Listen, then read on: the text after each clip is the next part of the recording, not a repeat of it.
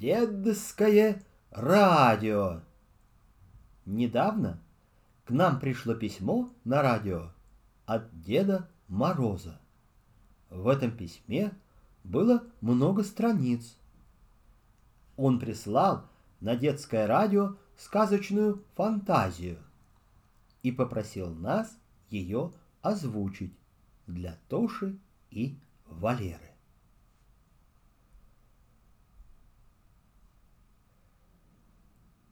Тоша и Валера в Дед Морозовке.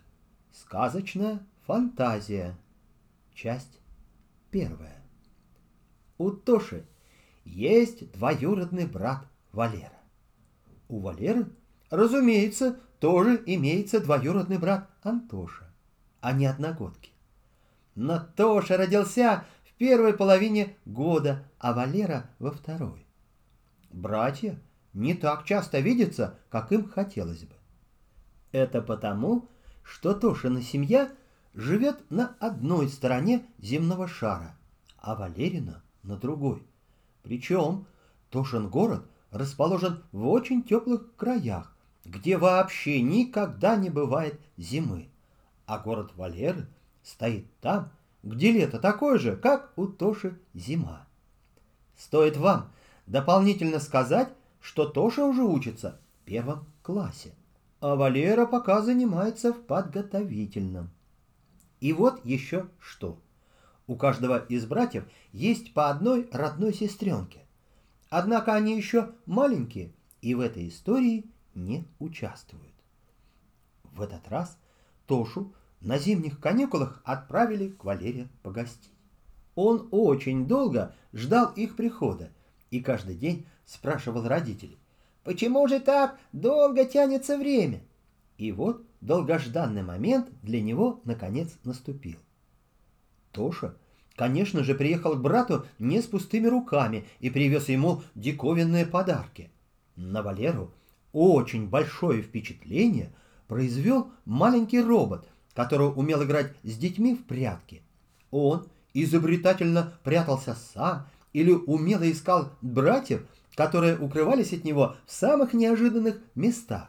В телевизионной тумбе, в большом дорожном чемодане, лежащем в кладовке, и даже на лестничной площадке перед дверью в квартиру. Еще одним сюрпризом для Валеры оказался костюм-трансформер. Выворачиваешь его на одну сторону, и ты в нем военный.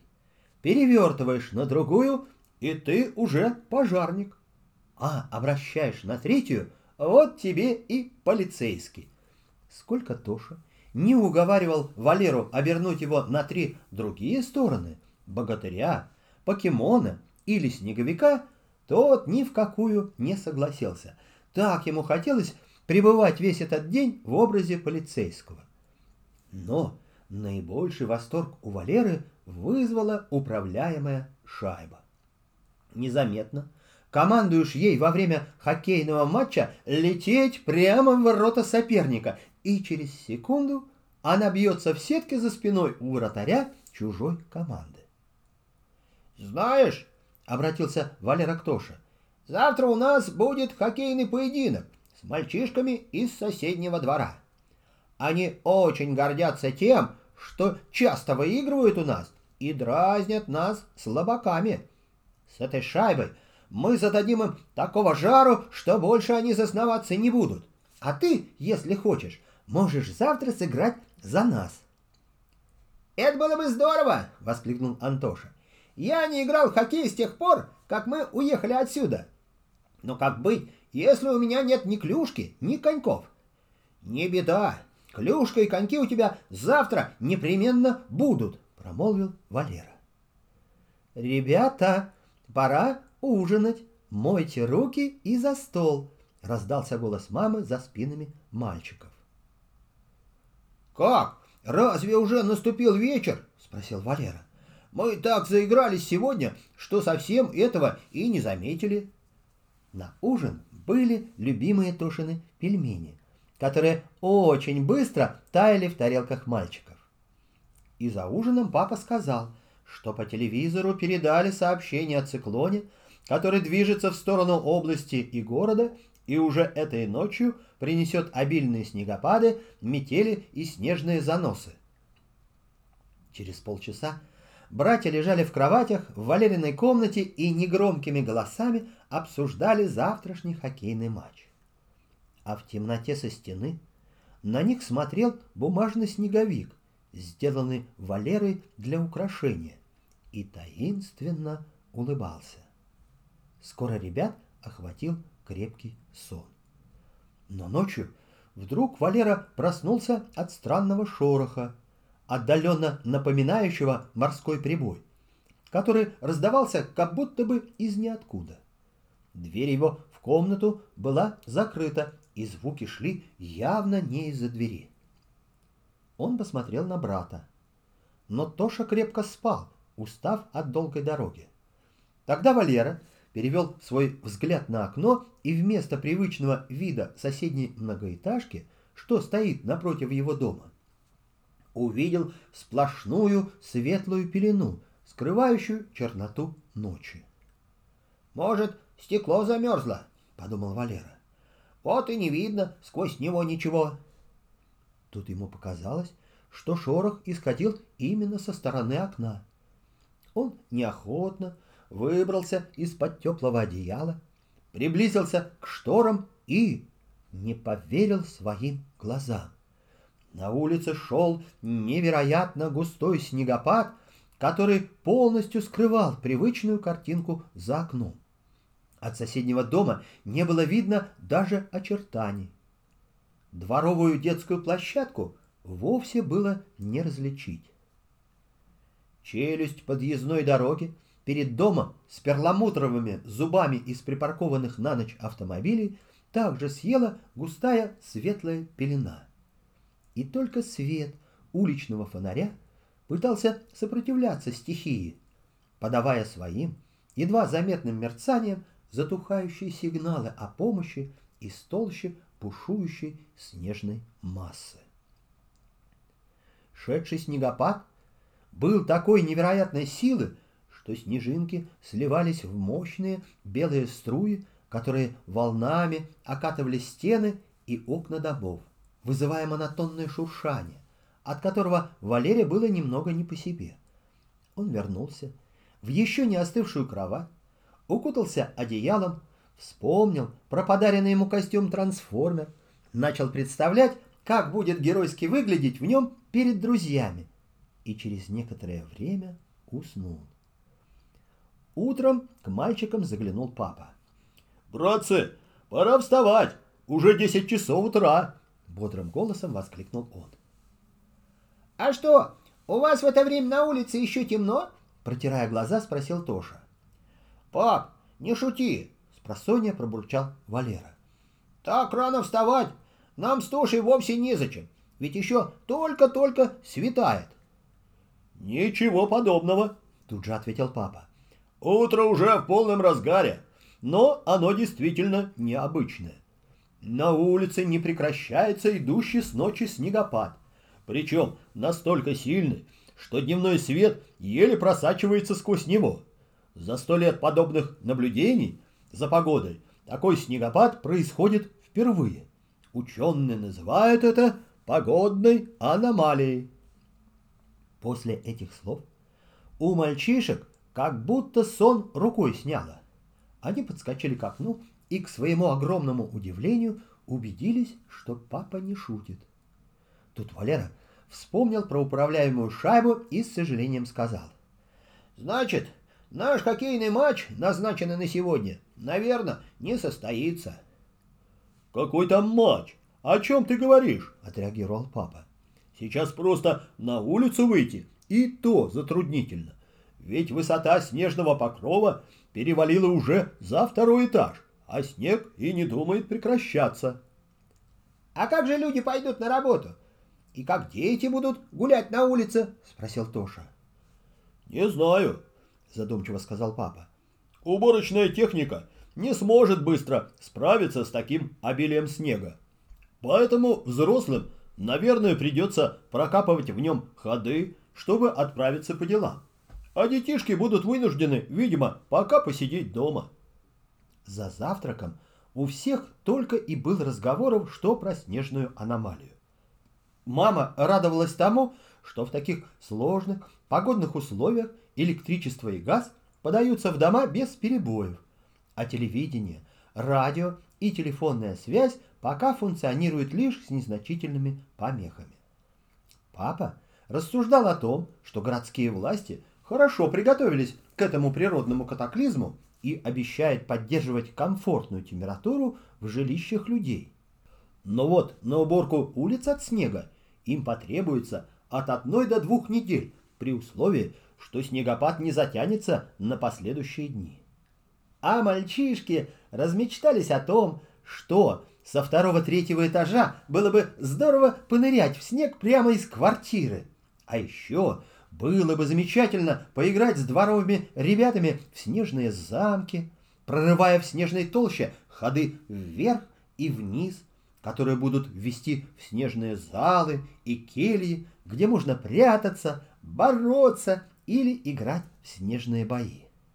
После завтрака Валера с Тошей отправились к себе в комнату.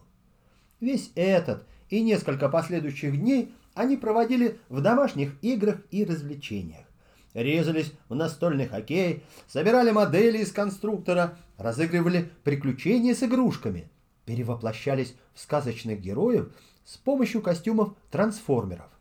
Надо сказать, что Тоша захватил в эту поездку точно такой же наряд, какой был теперь и у Валеры. Играли с роботом в прятки, смотрели мультики, разглядывали интересные комиксы и читали увлекательные книжки. Снегопад тем временем немного ослаб, но не прекратился. Папа периодически выходил вместе с другими взрослыми из подъезда и прокапывал с ними небольшие тоннели между домами, чтобы можно было ходить в гости и по делам. Возвращаясь домой, он рассказывал, что сначала они проделывают в снегу узкие лозы, затем в них начинают утрамбовывать стенки и своды, используя тот же самый снег таким образом, что вывозить его куда-то нет необходимости. Для работы под снегом и передвижения по проходам они используют световые установки и фонарики, поскольку дневное освещение не проникает сквозь громадную толщу снежного покрова.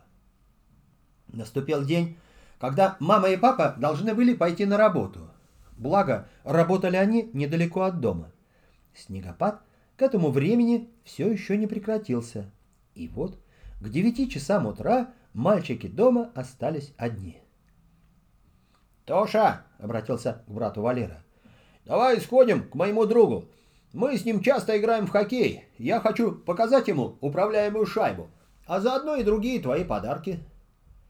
«А как же мы доберемся к нему? Ведь улицы еще не очищены от снега», — засомневался Тоша. «Он не так далеко живет и мы воспользуемся проходами, которые прокопали в снегу взрослые.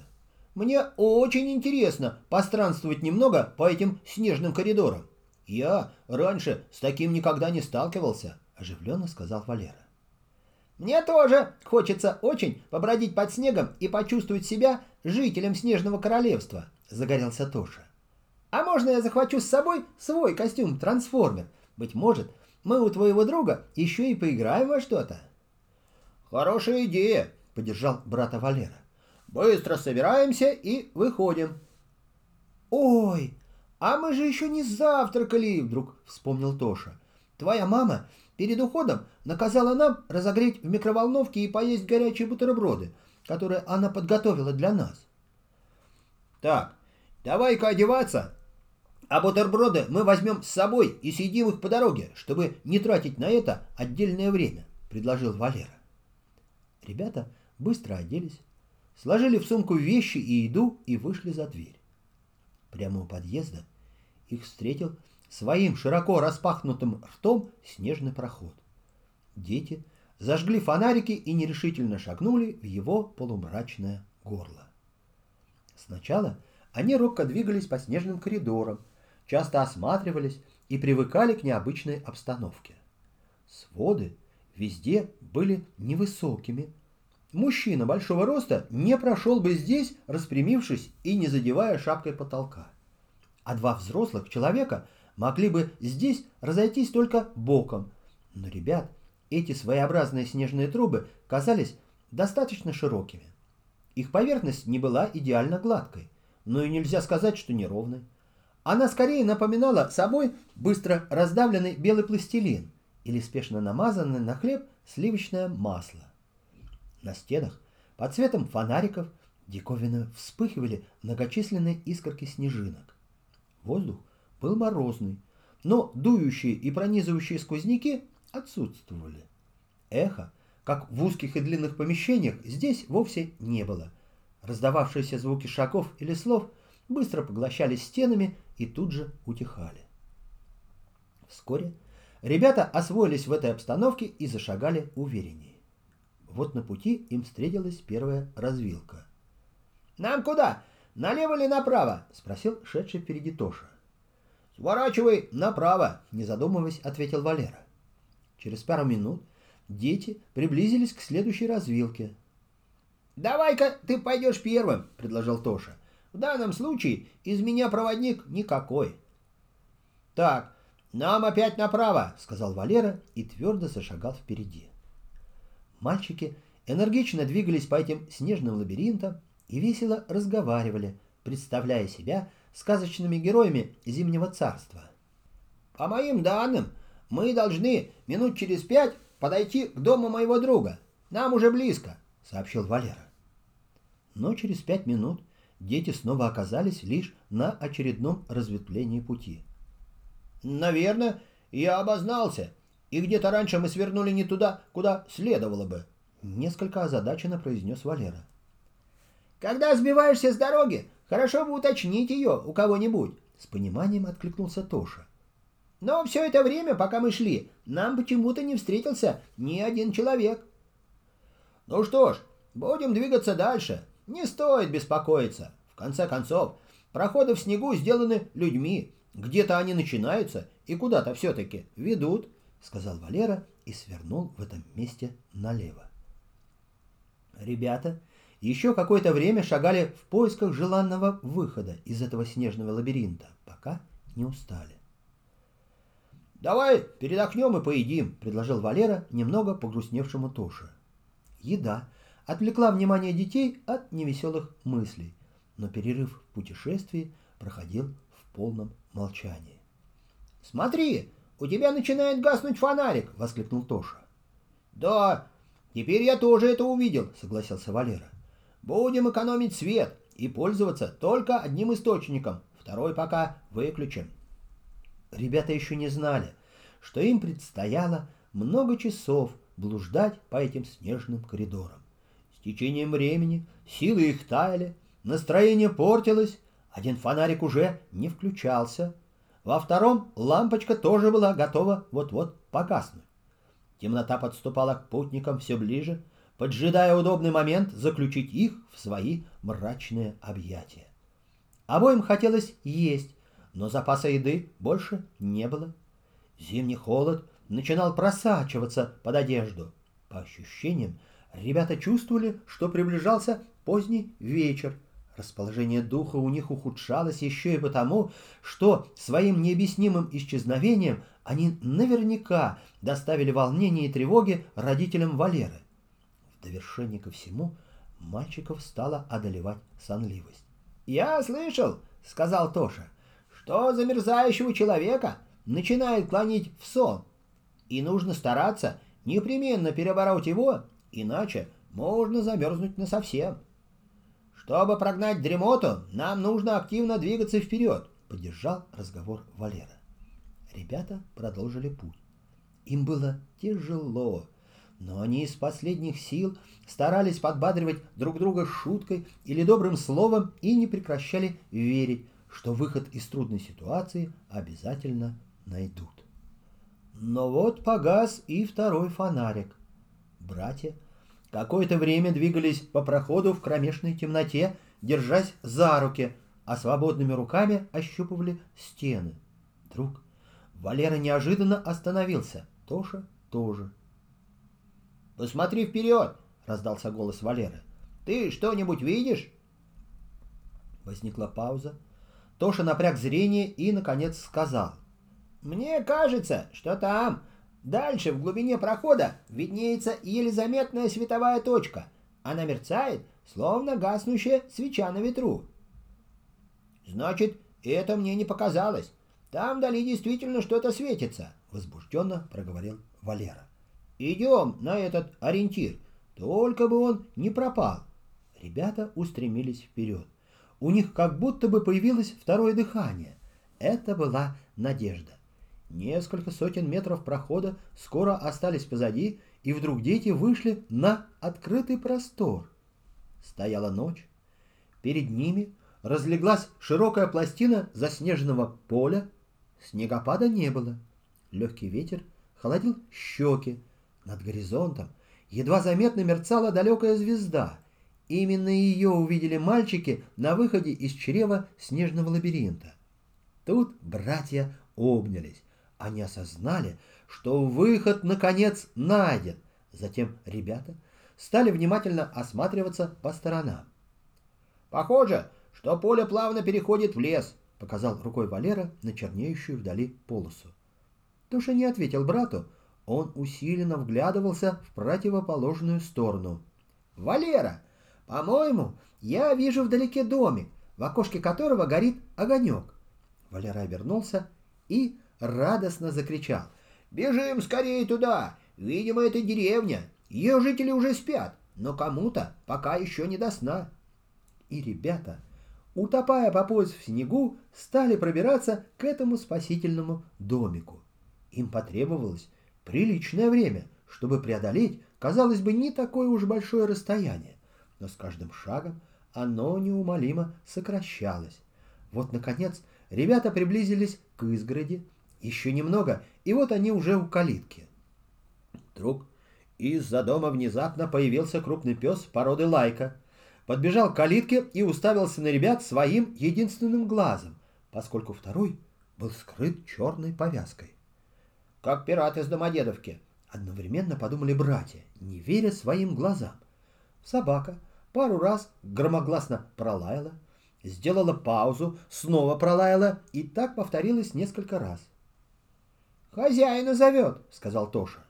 Вскоре дверь домика отворилась и раздался голос, показавшийся детям очень добрым. «Пират, не шуми! Что у тебя там стряслось?» «Пришельцы какие-то пожаловали, Дед Мороз!» — откликнулся хриплым голосом пес. Теперь мальчики не верили уже и своим ушам. «Неужели мы попали в Дед Морозовку?» Вслух сам себе сказал невероятно удивленный Валера. «Ее самую! Ну, проходите в избу, коли пожаловали!» Сказал человек с добрым голосом. Ребята не могли понять, что именно с ними происходит, но догадывались, уж точно что-то сказочно-волшебное. Они нерешительно зашли в дом. И вы не поверите, оказались в гостях у самого Деда Мороза. Хозяин сразу заметил, что ребята очень смущены и предельно устали. «Я не буду с порога донимать вас своими расспросами. Утром обо всем потолкуем. А сейчас раздевайтесь в синях и поспешайте за мной. Я вас угощу вкусненьким и следом отправлю спать». Через короткое время Ребята уже сидели за столом и наслаждались угощением Деда Мороза. «Дается мне, что оказались вы здесь не по своей воле и чуть не попали в беду. Быстренько сообщите мне адрес, где вы живете. Я срочно пошлю гонца к вашим родителям, чтобы поскорее их успокоить и передать им, что вы в полной безопасности». Ребята удивились проницательности Деда Мороза. Валера назвал город и улицу, затем номер дома и свою квартиру, и Дед Мороз удалился. Вскоре он вернулся и сказал. «Ну вот, через час ваши папа и мама получат добрую весточку о вас и перестанут тревожиться. А вы, если уж насытились, отправляйтесь-ка почевать». Ребята поблагодарили Деда Мороза за угощение и через 10 минут уже крепко спали в уютных постельках, ведь они здорово намаялись в своем непредсказуемом путешествии. Продолжение следует.